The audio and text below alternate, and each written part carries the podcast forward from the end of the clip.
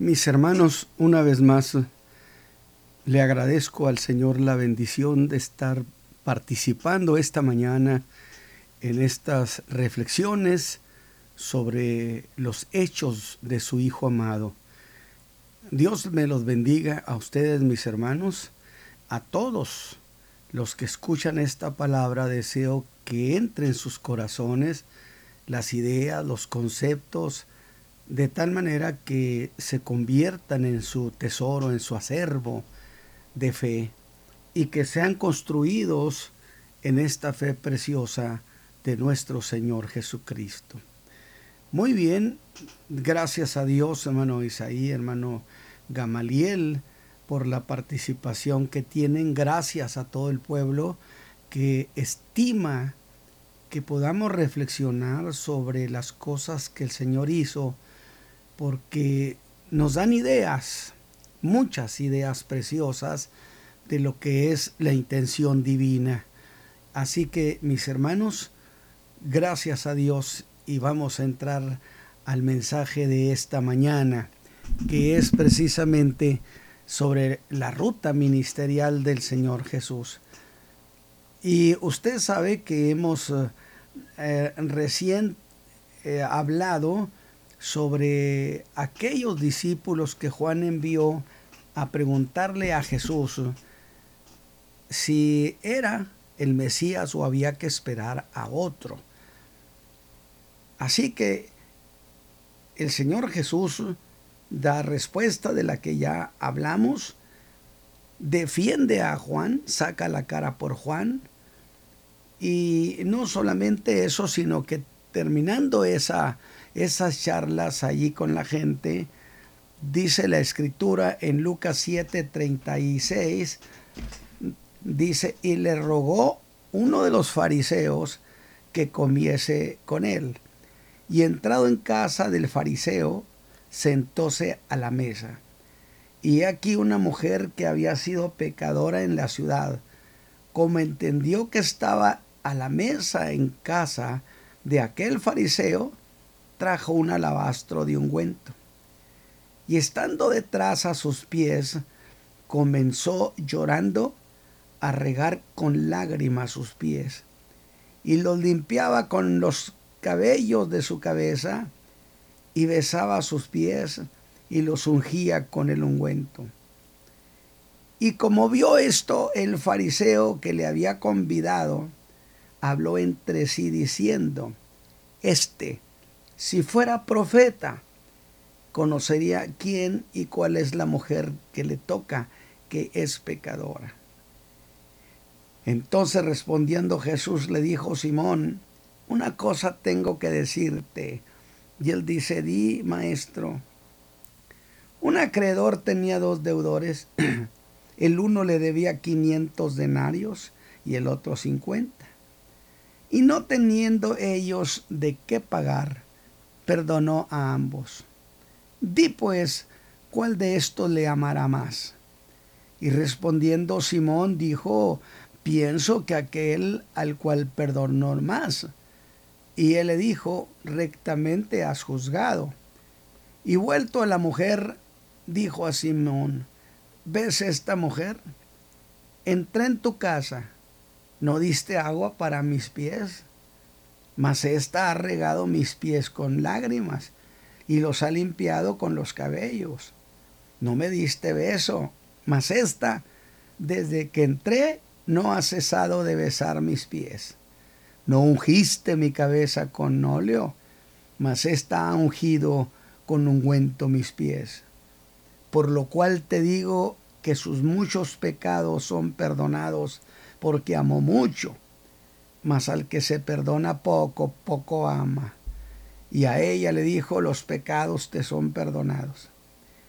Y los que estaban juntamente sentados a la mesa, que evidentemente eran fariseos, comenzaron a decir entre sí, ¿quién es este que perdona pecados? Y dijo a la mujer, tu fe te ha salvado, tú vete en paz. Qué preciosa narración. Así que esta mañana, mis hermanos, tenemos ante nuestros ojos una nueva historia, muy tierna, una historia que tenemos que disfrutar en estas cosas que Jesús hizo y las cosas que Jesús dijo. Y esta mañana estamos viendo a una mujer que ungió los pies del Señor Jesús, cosa que grave se sucedió en Galilea, en casa de un fariseo, que según el verso 44 se llamaba Simón. Este invitó al Señor a una comida en su casa. Pero no debe confundirse porque así sucede con la cena que se hizo en Betania en casa de otro Simón, pero ese había sido leproso, donde María, la hermana de Lázaro, ungió los pies de Jesús. Y entre un caso y otro hay alrededor de un año de distancia entre una y otra. Por lo tanto, muy infame es la calumnia cuando se predica o se dice que se trataba de María Magdalena, a la que por cierto Lucas habrá de mencionar, pero hasta el capítulo 8. Esta había sido una poseída, condición que sería incompatible con una vida de prostitución. Así que entremos a esta historia que nada tiene que ver con la historia de María, la hermana de Lázaro. Así que entremos a la historia de esta mujer que ciertamente había sido pecadora. Una referencia sin duda a una vida de prostitución. Posiblemente allá en la ciudad de Capernaum. Cierto, había sido una pecadora, ya no lo era pecadora a la que Cristo le había dado perdón y una nueva vida. Y ella, muy agradecida por esto que el Señor había hecho en su vida, sería muy propio que pudiéramos poner muy en alto a los ojos del mundo esta gloriosa declaración de Lucas 15, 2, que a los pecadores recibe y con ellos come. Impresiona, preciosa declaración. Y quienes todavía no han tenido con Cristo un encuentro de salvación, yo les ruego que vean esta declaración que acabo de, de hablar de Lucas, que recibe a los pecadores. Y vean con muy buenos ojos esas noticias, que se sientan parte de esa noticia. Y el pasaje de hoy, por cierto, se ubica justamente en la casa de un fariseo llamado Simón, que según este Evangelio de Lucas, capítulo 7, de los versos 36 al 50, había invitado a Jesús a comer. Que de paso voy a decir, que Lucas es el que registra más casos de convivios, de banquetes, de comidas, a las que el Señor Jesús había asistido y asistía. Esa es la razón por la que algunos le han llamado al Evangelio de Lucas el Evangelio de la hospitalidad. Pues da importancia a que el Señor Jesús tenía disposición de aceptar invitaciones. Pero escúcheme bien, siempre iba para establecer los principios del reino. Cosa de la que Jesús hizo referencia en el mensaje pasado que usted oyó cuando hablé sobre los niños que no quisieron jugar, aludiendo a la versión que se corría de él. Fíjese bien, versión que se corría sobre él, que era comilón y bebedor de vino. Y note lo que dije, que eso de bebedor de vino fue la versión que hicieron correr las gentes, porque muchas veces debió decirse, es que está comiendo en la casa de tal o cual persona. Y es también Lucas quien registra, por cierto, hermanos, dice qué interesante, Lucas registra el único caso donde Jesús se autoinvitó a comer. El único caso donde se invitó solo. Usted me va a decir, ¿dónde, hermanos? En Jericó. A la casa de aquel publicano llamado Saqueo, que le dijo, Saqueo, baja, porque voy a ir a tu casa. A quien podríamos haberle dicho, Saqueo, te llegó visita el día de hoy y que el Señor Jesús corregiría diciendo, no, no es así. El día de hoy ha llegado la salvación a su casa. Alabado. O sea, no iba por meramente comer por comer. Él siempre llevaba bendición para la gente. Pero el fariseo de esta historia no solo invitó a Jesús, sino que dice la escritura que le rogaba. Pero aunque Lucas diga que le rogó, eso no quiere decir que estuviera interesado en el discipulado a Jesús, en las enseñanzas de Jesús. Entonces usted me va a decir, ¿por qué entonces lo invitó? ¿Acaso era simplemente un acto de curiosidad? Bueno, yo creo que por el desarrollo y los comentarios que hace Luca de aquella comida, más bien este fariseo tenía dudas si Jesús era un profeta o no lo era.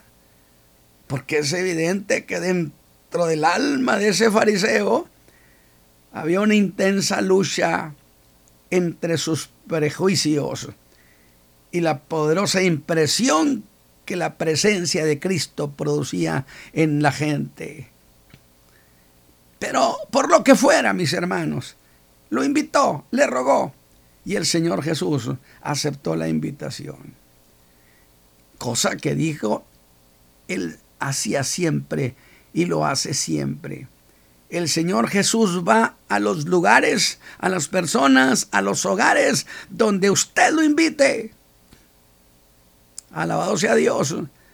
Y este fariseo se llamaba Simón que insisto, no es el Simón que había sido leproso, donde sucedió también una historia muy parecida. Pero aquí la narración de Lucas es ágil y de inmediato nos lleva a la sorpresa. Alabado sea Dios. Piense, pues dice, y aquí una mujer que había sido pecadora en la ciudad. Las gentes dirían, es pecadora. El Señor dice, era pecadora. Porque cuando Cristo nos ha perdonado, el pasado quedó en el olvido. Y que sin duda era muy conocida por su manera de vivir. Ella se enteró que el Señor Jesús estaba en la casa de aquel fariseo. Y a la casa de Simón fue y encontró que Jesús estaba a la mesa. Debió haber gente muy importante. Aunque conviene dejar claro que para el Salvador no hay gente más importante que los que necesitan perdón. Si usted es eso, el Señor Jesús a usted le otorga gran importancia. De tal manera que Él le había dado a ella perdón y cambio de vida porque para esta hora, dice, había sido pecadora. Y si aquel fariseo quería ver a Jesús por cierta curiosidad, ella también quería ver a Jesús para expresarle públicamente su gratitud por lo que había hecho con su pobre vida. Lucas dice que había sido pecadora lo que significa que ya no lo era. Eso es muy importante. Siempre la gente se queda con las ideas, como por ejemplo Raab la ramera.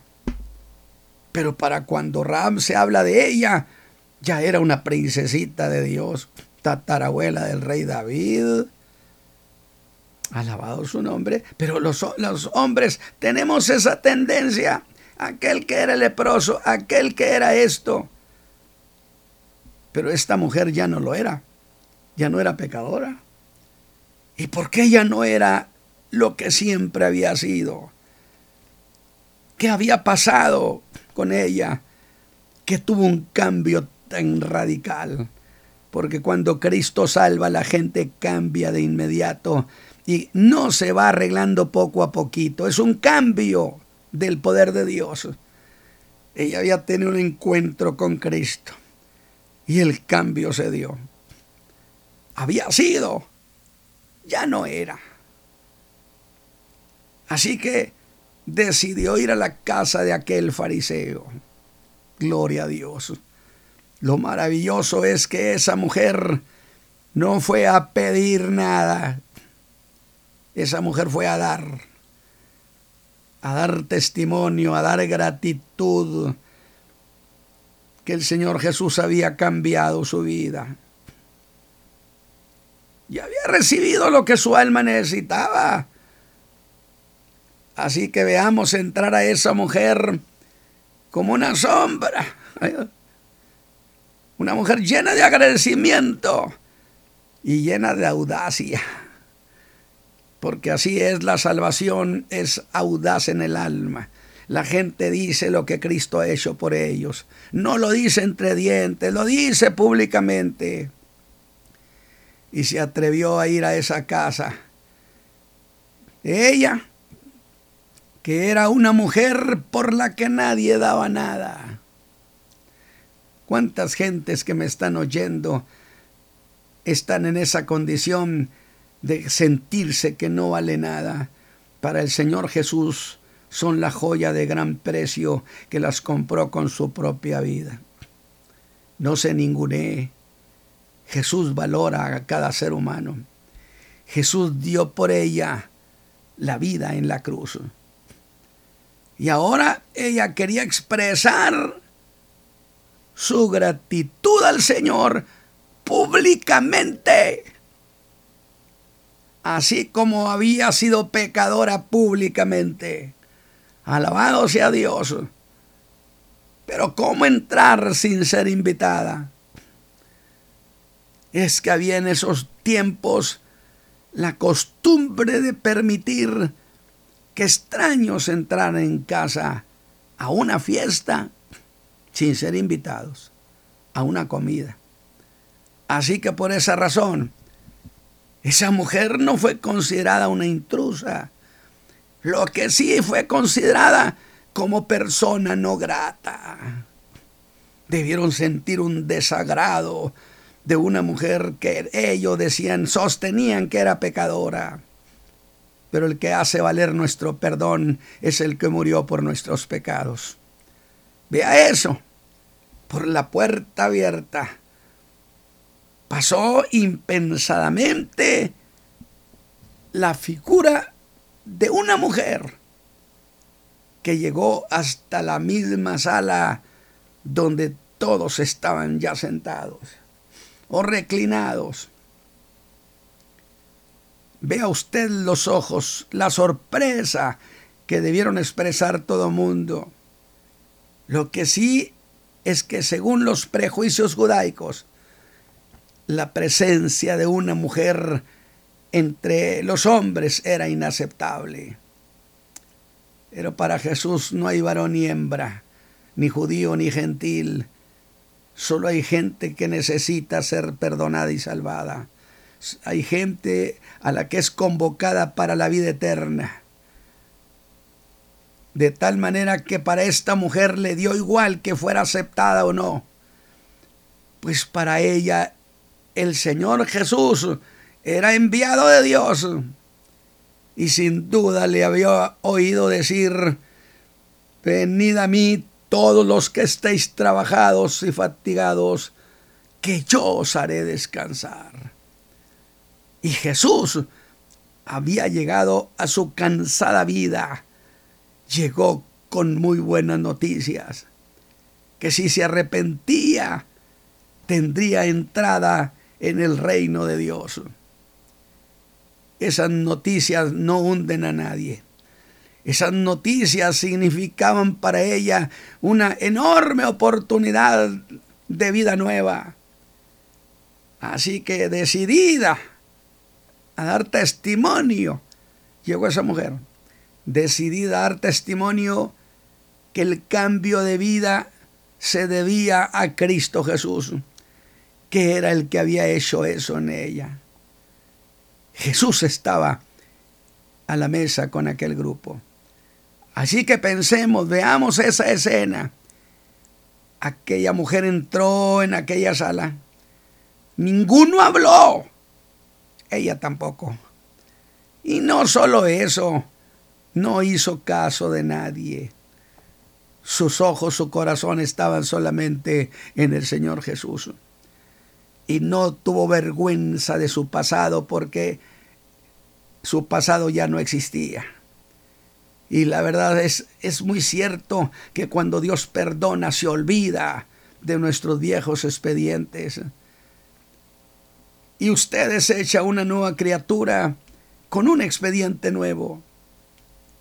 La verdad entonces cuando Jesús perdona, nadie de los perdonados deben abrigar sentimientos de vergüenza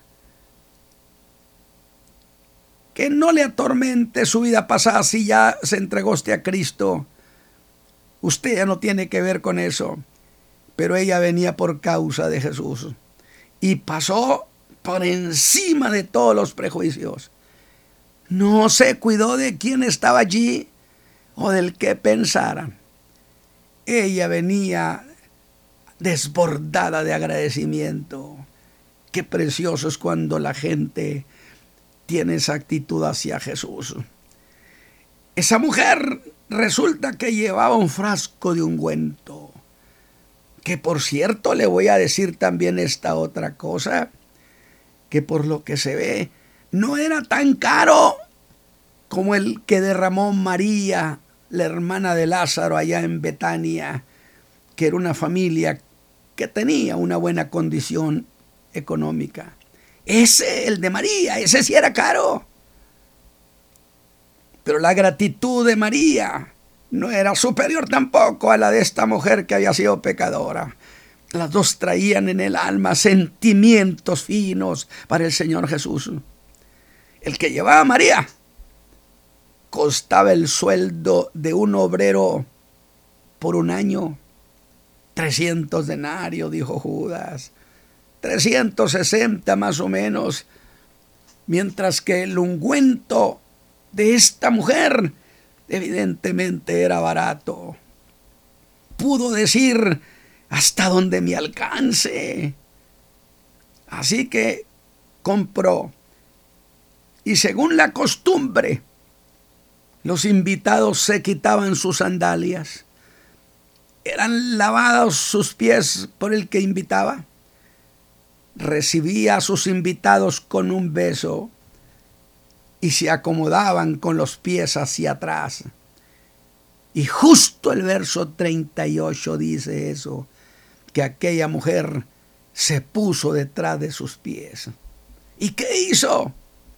Ah, no, allá en Betania, María derramó un ungüento sobre sus pies. Y los que los que exhalaron el perfume debieron pensar, es del fino, es del bueno. Los limpió con sus cabellos. Pero esta mujer no hizo lo mismo. Antes que derramar el, el ungüento, derramó algo más valioso todavía. Es que la gratitud hacia Jesús, quien había cambiado su vida, se estaba desbordando y no aguantó más. La venció la emoción de haber sido perdonada y estalló en llanto, dice Lucas. Estalla en llanto. Alabado sea Dios. esas lágrimas de gratitud valían más que el ungüento más fino. Era el alma de esta mujer perdonada que se derramaba ahora sobre el Hijo de Dios. Qué tan abundante eran sus lágrimas. Lucas dice que empezó a regar sus pies con lágrimas. Note la palabra regar. Y digo, a regar. ¿Exageración? No. Es que su llanto era tan grande como había sido su perdón. Era su manera de testificar que le agradecía con todo su ser que hubiera hecho con ella esa misericordia de sacarla de una vida de ruina. Pero me gusta lo que Jesús hizo. ¿Qué hizo, hermano Ramos? No hizo nada. Señal hermosa que estaba aceptando su gratitud. Dice que regó sus pies con sus lágrimas y que luego los empezó a besar Luego los ungió con ungüento y aturdida por la emoción hizo algo más. Se soltó su cabello. Escándalo para los judíos. El colmo pensaría rabioso el fariseo.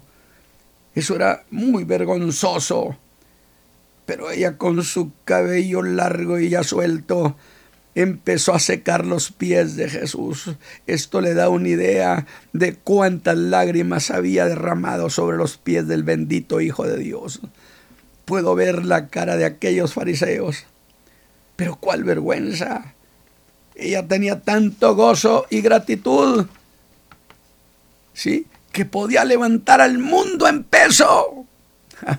El recién convertido que tiene esa alma levanta levanta medio mundo, lo levanta en vilo. ¿Acaso la salvación no había dicho Jesús que era como un río de agua viva que salta? Pero no solo los besó una vez, benditos pies que luego serían crucificados, atravesados por los clavos, sino que dice Lucas que lo besaba una y otra vez y otra vez con profundo cariño y reverencia. Aleluya. Qué manera de testificar. Mateo hizo una fiesta para celebrar su salvación. Esta mujer hizo un escándalo en la casa de aquel fariseo. Qué interesante. ¿Se acuerda de Leví? Le vi cuando el Señor lo llamó, debió pensar, ¿cómo celebro mi llamamiento y mi salvación? Y él dijo, ya sé, haré un banquete, un gran banquete, dice la escritura, y voy a invitar a todos mis amigos. Si quieren conocer a mi maestro, los espero en mi casa. Y la Biblia dice que la casa se llenó había hecho un buen trabajo motivacional, pero esta mujer, esta mujer hizo escándalo en la casa de aquel fariseo.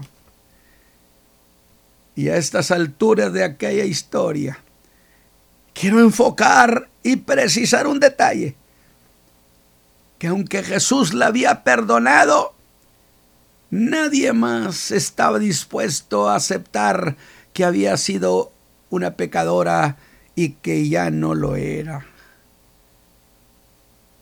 La gente no va a querer aceptar que Dios ha cambiado nuestra vida y podrán seguir hablando de nosotros como vivíamos antes.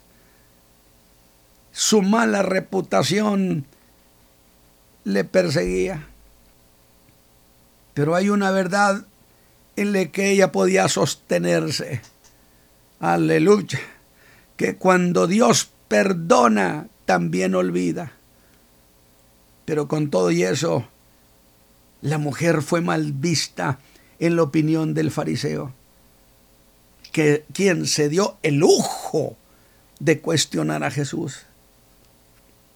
Aunque no lo hizo verbalmente, no expresó palabras. Sí, pero lo hizo en sus pensamientos, pensamientos faltos de misericordia y de entendimiento. Pero he dicho, los pensamientos de los hombres ante Dios quedan como un libro abierto. Y Jesús vio sus pensamientos. Como lo dice el versículo 39, que este hombre dijo para sí, si éste fuera profeta, conocería quién y cuál es la mujer que le toca, que es pecadora. Alabado sea Dios. Como siempre decimos, el ladrón de la cruz, ya a esas alturas, ese mismo día en la tarde, ya no era un ladrón. Cuando le dijo su confesión de fe, acuérdate de mí cuando vengas en tu reino que el Señor Jesús le diría, ¿para qué hacemos planes para el futuro? Hagamos planes para el día de hoy. Qué lindo detalle. Mira, hombre, hoy estarás conmigo en el paraíso. Sus cuerpos quedarían inertes allí, crucificados, pero este hombre, este hombre estaba en el paraíso con Cristo. Todo mundo diría, es ladrón. Pero ya no era un ladrón. Su alma había sido limpiada por aquella sangre que se derramó en aquella cruz, por esa vida que se derramaba, la vida del Hijo de Dios, en pago por nuestros pecados, por los peores pecados del mundo. De tal manera que dio por eso este hombre, que el ministerio profético de Jesús no era más que una farsa, que Jesús no era un profeta. Pero se equivocó este fariseo en dos cosas.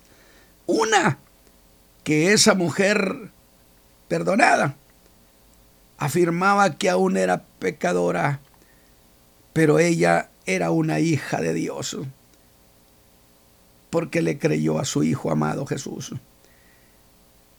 Ni siquiera buscó asegurarse si ella había cambiado o no. La segunda equivocación, que Jesús no era capaz de conocer la verdad, porque si éste fuera profeta, conocería quién es esta mujer. Pues no había podido descubrir, dijo él, qué clase de mujer era aquella. Pues por eso la había perdonado. Pero se vio sorprendido Cierto que no habló, dice que solo pensó, pero Jesús respondió como si estuviera escuchando sus pensamientos.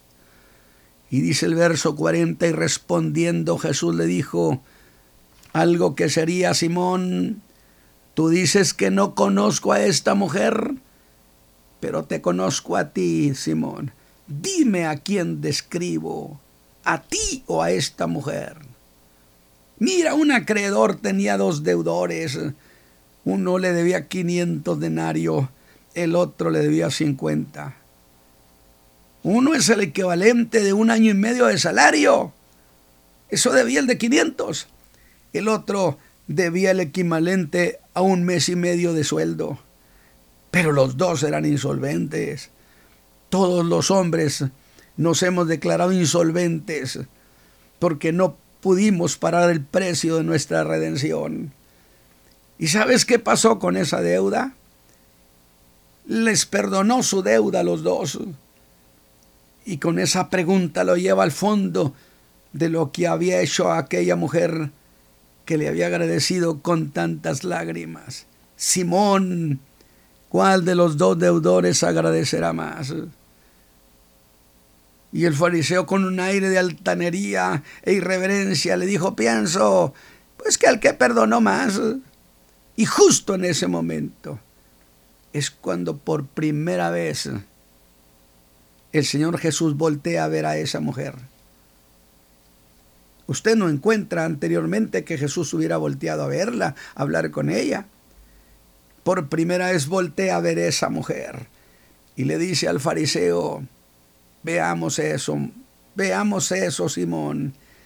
Esta mujer estalló en llanto regó mis pies con sus lágrimas, los besó una y otra vez, luego los secó con sus cabellos y por fin los ungió. Así que ante este fariseo ahora Jesús está honrando a aquella mujer y le regala toda su atención a ella. Y no solo eso, sino que le reprocha a aquel fariseo su falta de hospitalidad. Y hace entre él y ella un vergonzoso contraste en los versos 44 al 47. Y ya que insistía que era pecadora, Jesús ya la había perdonado, pero estos insistían que era pecadora. Ante ellos Jesús lo que hace es ratificarle el perdón que ella le había dado. Y le dice, mujer, tus pecados te son perdonados. Alabado sea Dios. Aquella, aquella comida de la mala intención. Hay otra comida también de la mala intención. ¿Cuántas comidas de mala intención tuvieron los fariseos con Jesús? Pero aquello ha terminado. La mujer está por irse. Yo puedo ver que se pone de pie, está por irse. Y es como si el Señor Jesús le dijera, mujer, espera. Te falta otro regalo vete en paz, alabado sea Dios, vete tranquila, vete segura, el perdón que tienes es verdadero. Padre eterno, que esta mañana la palabra de estos de este mensaje haya entrado en el corazón de quienes lo han oído, porque es una historia conmovedora de una mujer de mala vida que fue traída por ti a tu reino amado, que fue traída para tu gloria y le diste una nueva vida y sin duda su nombre está escrito en el libro de la vida eterna. Señor, cuán grande, cuán grandes hazañas haces en favor de nosotros. Qué hazaña tan grande hiciste con esta mujer. Padre eterno, Siempre te he orado que me ayudes a presentar a tu Hijo amado Jesús para que la gente se enamore de Él. Yo te ruego esta mañana que tu Espíritu Santo me apoye, de tal manera que este mensaje haya entrado y muchos hayan despertado al amor a tu Hijo Jesucristo. Padre eterno, por Cristo Jesús. Muchas gracias. El Señor bendiga a mis hermanos, a mi hermano Isaí y a nuestro hermano Gamaliel allá en la ciudad de Nueva York. Señor les guarde.